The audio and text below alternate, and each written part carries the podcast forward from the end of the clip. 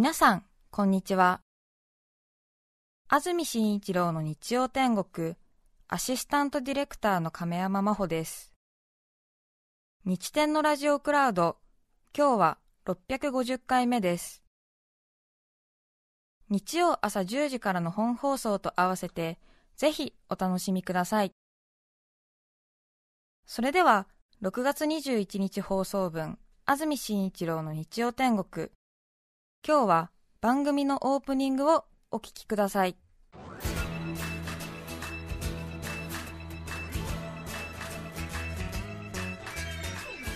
安住紳一郎の日曜天国。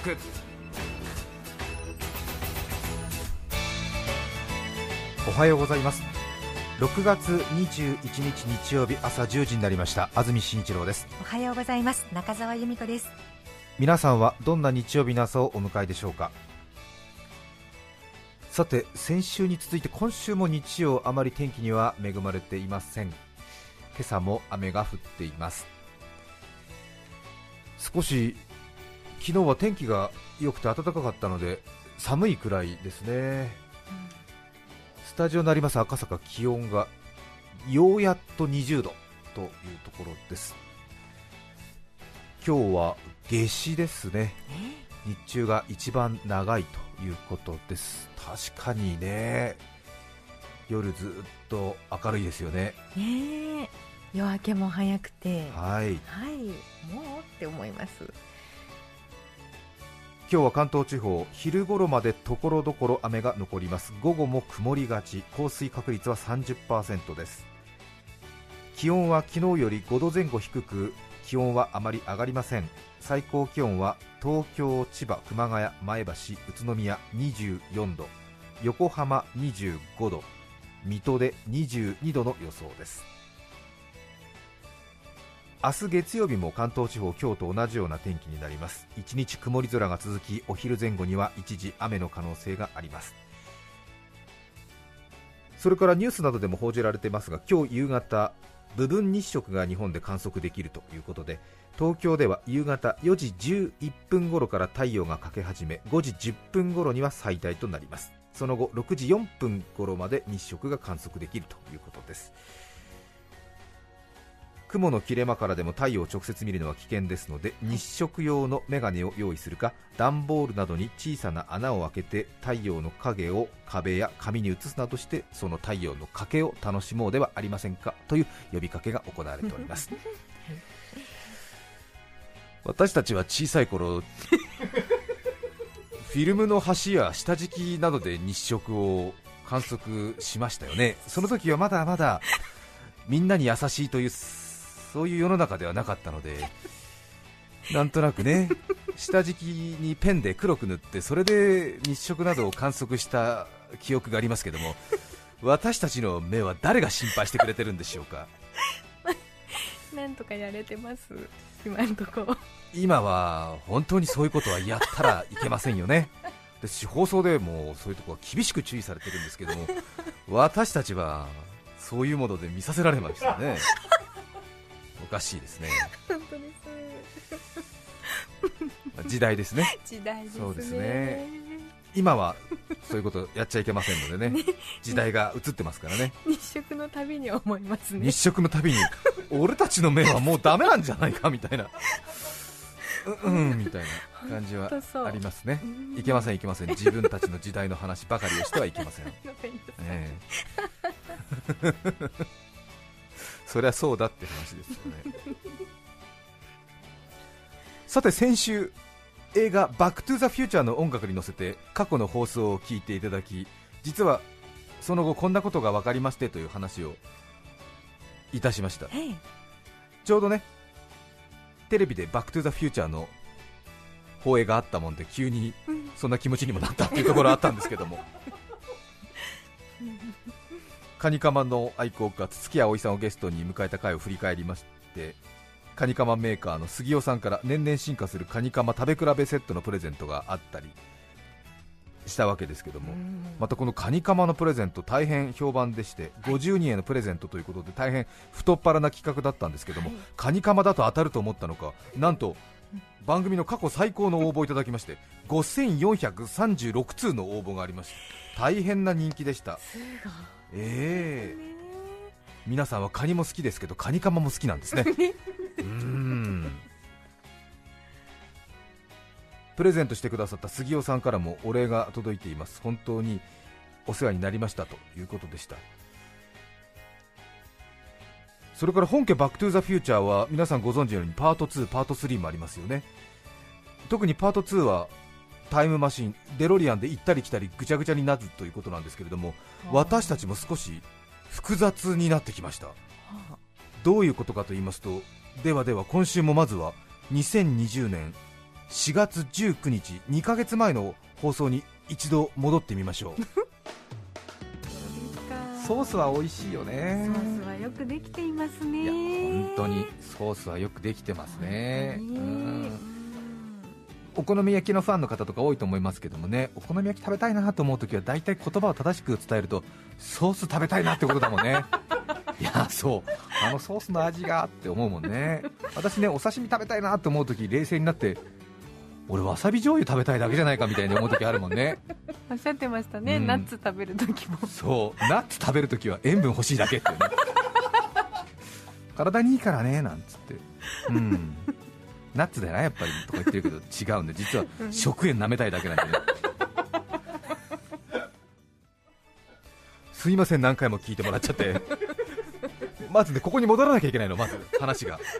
でこの話を受けて先週6月14日の放送ですよね。これまたちょっと戻りますよ。今から2ヶ月前4月19日の放送ですけれどもなんとなくねソースの話で私も思い出したんですけどもさあここから一体うん。何がというところですけどもこの放送を聞いていたソース屋さんがいやいや。え？と思いました？やっぱりそう思いますよね。え？あの広島のソースメーカーが？いやいやいやいや。東京北区のあのソースメーカーがリスナーの皆さんにみたいな？そこまで都合よくありませんよ。プレゼントは残念ながらカニカマだけですでこれが先週の放送ですもんね。えそうでした。それを受けてようやく今現在に戻ってきましたよ皆さん。私あの、えー今朝の私ですよ、はいええこういう話の流れになってカニカマの杉尾さんからのプレゼントの後だったのでソースのプレゼントがあるかのように私が匂わせたというところだったんですよね、はい。メールが来ているんです。初めてご連絡差し上げます私おたふくソースの広報平井と申します。6月14日放送の回を拝聴しました。広島のソースメーカーとは我が社のことでしょうか。楽しく聞いておりました。リスナープレゼントを提供すればよろしいのでしょうか。もしよろしければ送り先をご教示願います。ご検討お願い申し上げます。という。本当なんか嬉しいわ。広島のソースメーカーおたふくソースさんから連絡がありましてリスナープレゼントの用意があるということのようでございます。恐縮です。ありがたいですね。本当に。はそしてさらに驚いたんです。もう一通メール来ています。突然のメール失礼します。時はソースの斉藤です。6月14日放送回のソースの話題の中で東京都北区のソースメーカーとありもしかしたら我が社ではないかと思いご連絡いたしました SNS のフォロワー様から教えていただきとても驚きました。ずいぶん前になりますが安住氏にはロケで大変お世話になったということもありソースメーカーの一社として話題に出していただきとても嬉しいです。視聴者プレゼントなどに使用していただくことも考えております。お力添えになりましたら幸いです。というね。東京都のね北区の有名なねあの地元の方に愛されている常盤ソースの広報の方それから広島のおたふくソースの広報の方から連絡いただいて。あねえ。こちらも準備が整い次第食べ比べセットっていうよりももうソースなんで飲み比べセットにして 皆様にプレゼントする方向で話を進めております、えー。すうごい。んなんかありがねとうございます。わあ。確かにこういうふうにあの物がいただける喜びもありますけれども本当に嬉しいですね。でもなんかこうしっかりとしたメーカーさん広報の方がね私たちの話の流れをしっかり聞いてその流れをフォローしてくださっていることが嬉しいじゃないですか、本当にそうですね。なんか一人の社会人になってこんな嬉しい時があるんだなというふうに思いました本当にこんなことってあるんだって、思いましたね。え。カニカマの石川県の杉尾の広報の方、田畑さんっていうんですけども田畑さんからも手紙が来ていました。私社会人になってもらった手紙の中でもとても嬉しい手紙だったのでぜひラジオを聞いてる皆さんも一緒に聞いてほしいなと思うんですけれども株式会社杉尾の広報の女性の方田畑さんっていうんですけれどもこの度はカニカマを話題にしていただきありがとうございました。カニカマファンクラブの筒木さんとの話著書カニカマ100皿やカニカマボックスの紹介がとても面白く聞いていて笑いが止まりませんでした。関東エリアでの放送だと思っていたのですが県内県外たくさんの方から連絡をいただきました。問い合わせのあった人に共通点がありましたラジオを聞いていて連絡をくれる人は皆教養があり世の中のことにアンテナを張っている人ばかりです。ツイッターの書き込みからもリスナーさんの人の良さが伝わってきました。ラジオを聞いた方がたくさんホームページを見に来てくださったのですがあまりにたくさんでパンクしてしまいリスナーの皆様をお待たせしてしまったことが申し訳なく心苦しく。復旧方法をこの度私勉強いたしました。次の機会がありましたらパソコンの前に張り付いていようと決めています。リスナーの皆様たちのおかげで社内に笑顔が増えました。本当にありがとうございました。今後ともよろしくお願いいたします。という株式会社杉用の広報の田畑さんという女性の方からお手紙いただきました。これ別にね番組で紹介することを想定して書いてくださった手紙じゃないんですけどもね。そうですよええ。なんとなくね嬉しいですよねこういうつながりはね本当にね。うん。で少しテレビラジオの乱暴な歴史が続きましたので不信感とか疑心暗鬼とかそういうような気持ちが皆さんにもあると思いますし私自身も皆さんにそんなに好かれていないというようなそういう気持ちもあるんですけどもちゃんと皆さん方がきちんと向き合ってくれると本当にたくさんの人が笑顔になるんだなということで嬉しく思っています。ただいい話ばかりではありません。え？いい話ばかりではありません。メールが来ています。先週二日酔いで遅い起床をしたら思いがけず安住氏の本気髪があったというではないですか。頭痛と吐き気を押し慌ててラジコで拝聴いたしました皆さんおはようございます。有働由美子です。安住氏。あれは甘髪ではなく本気髪です。本気髪の時にはきちんと宣戦布告をしなければならないというのが我々のルールのはずです。いや確かに TBS ラジオから一向にお声がかからないもので他局からのお声がけに飛びつきましたがだからといって偵察のために日展を聞いていたわけではありませんその証拠に二日酔いの日は聞きそびれています。確かに私は安住氏の間合いとさての使い方は日本一だと思っておりまして常に勉強のため拝聴拝見していますがそんな素直な勉強熱心な同業者の思いを偵察なんぞという大行なきな臭い言葉を引っ張ってくるあたりが安住氏の心の幅の限界だと感じました。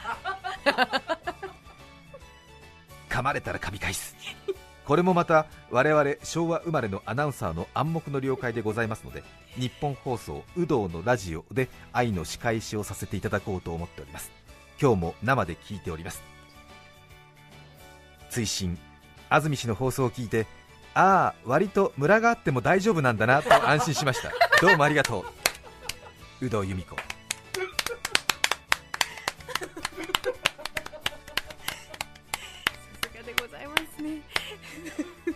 さすがでございますね。同業者のやり取りは高校が有利なんですよね。私有働さんの話して有働さんの方に点数が入るばっかり。有働さんの方がすごくよく思える。このやり取り続けてて俺が損するばっかりだからもうやめます。大丈夫ですよ。ねちょっとごめん私がやっぱり偵察っていうちょっと意地悪な言葉使ったのが、うん。やっぱりね。それはまあこういうことになるよね。えうんうんえ。うんうんうんうん。えええ喜んでるじゃないですか。え？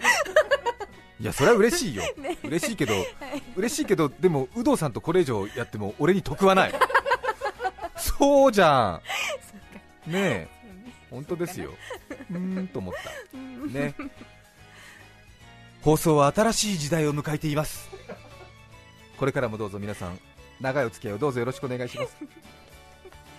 さて今日のメッセージテーマはこちらです。父さんの愉快な話。6月第3日曜ということで父の日ですね、お父さんへの感謝を伝える一日。またお父さんがもういないという方も多いと思います。お父さんのことを思い出す一日にしてみてはいかがでしょうか。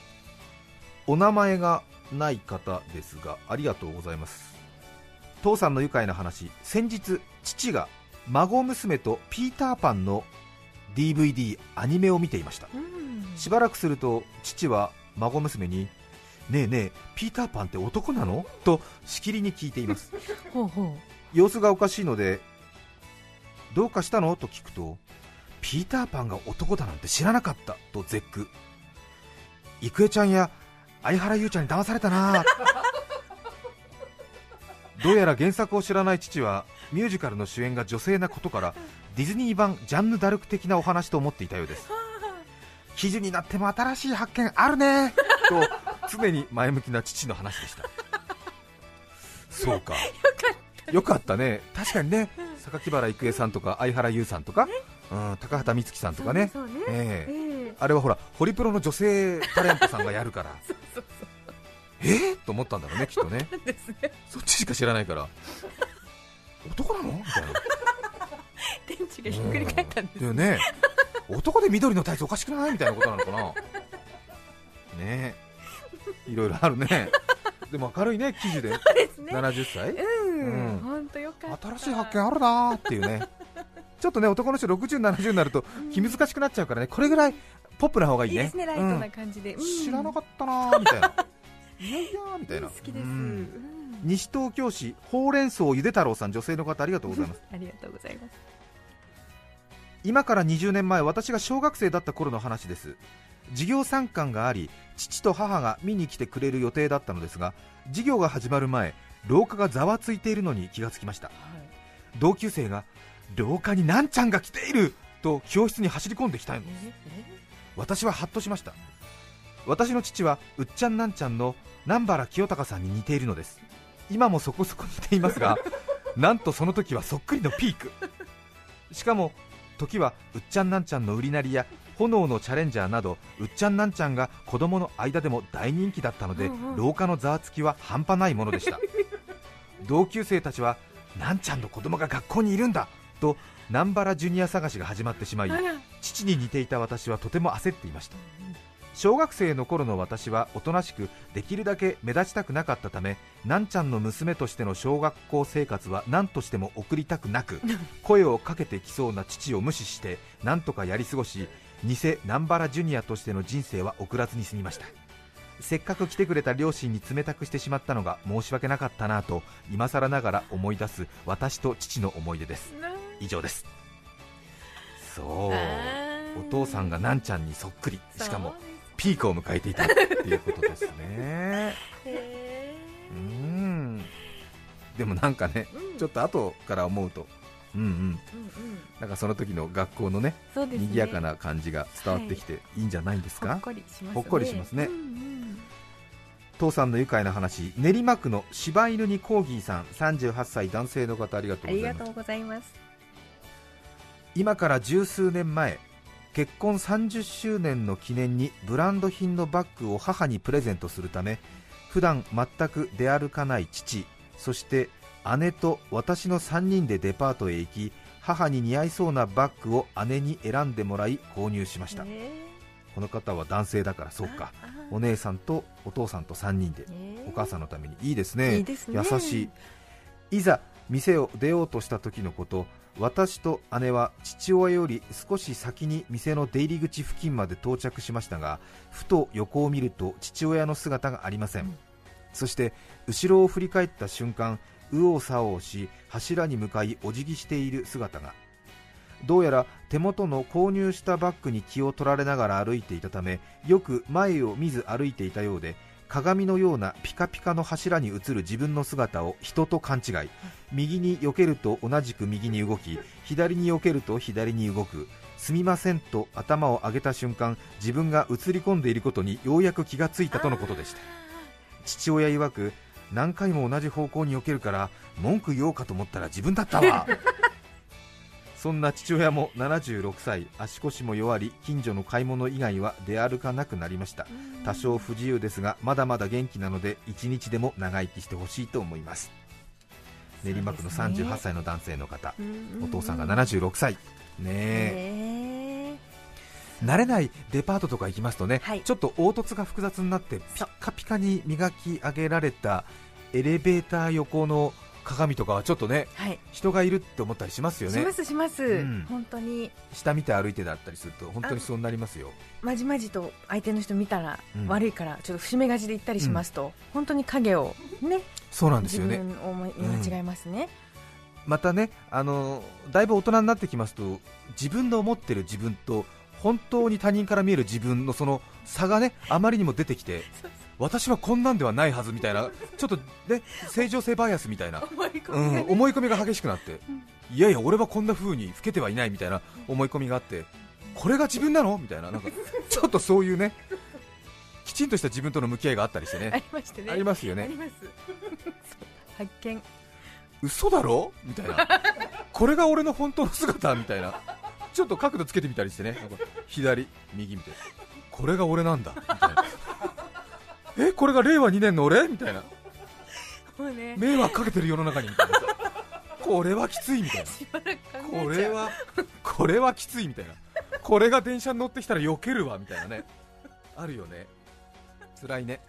前も話したと思いますけどあの出張してね地方の確か長野かどっかの松本かなんかのホテルでね大浴場が自慢のホテルに泊まってで夜中あんまり大浴場で人と会いたくないみたいなところがあるんで夜中1時過ぎぐらいに大浴場に行ったら案の定お客さんが誰もいなくてやったー貸し切りだなんて思ってねこれはゆっくり入れるななんて思って脱衣所で服を脱いだら奥の方に1人もう1人ね年配の男性の方がいらっしゃってなんだ貸し切りだと思ったらあの人もいるんだと思って自分が服脱いで浴場に入ってでしばらくふんふんふんふんなんつって湯船に足バタバタしながらねなんかほほーなんてやって入ってたら 脱衣所で見たあの年配の男性が入ってこないからでもおかしいなと思って。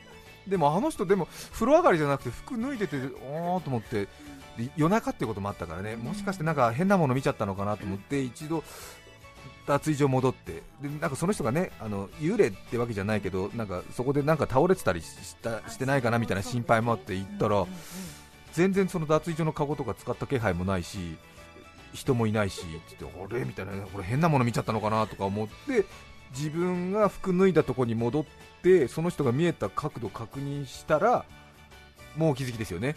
自分の後ろ姿が合わせ鏡で映っててでも自分がこんな背中年取ってると思ってないから後ろに年配の親父いるなと思ったらそれ自分の背中だったんだよね。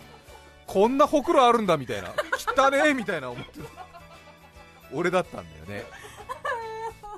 それから少し謙虚になったの。謙虚に。人前であんまり肌とか見せなくなった。こんな汚い後ろ姿背中とか見せたら迷惑だななんて思って。ちゃんとタオルとかかけて歩くようになって。すいません通りますなんつって。裸の親父通りますなんつって。ねあれ今日も誰かを傷つける放送になってるかな？全然自分が傷ついてる。自分が傷ついてる？そうか。気づかなかった。そっかそっか。俺が傷ついてんだ。ああ。変な日曜だな。6月21日放送分、安住紳一郎の日曜天国、オープニングをお聞きいただきました。それでは、今日はこの辺で失礼します。安住紳一郎の日曜天国。雨の日が続いています。雨にも負けず風にも負けず雪にも夏の暑さにも負けずギャンブルにも負けないそういうものに私はなりたい。FM905 AM954 お聞きの放送は TBS ラジオです。さて、来週6月28日の安住紳一郎の日曜天国、メッセージテーマは「私の周りの気になる人」ゲストはジュジュさんです。それでは来週も日曜朝10時 TBS ラジオでお会いしましょう。さようなら。安住紳一郎の TBS ラジオクラウド。これはあくまで試供品。皆まで語れぬラジオクラウド。ぜひ本放送を聞きなされ。954905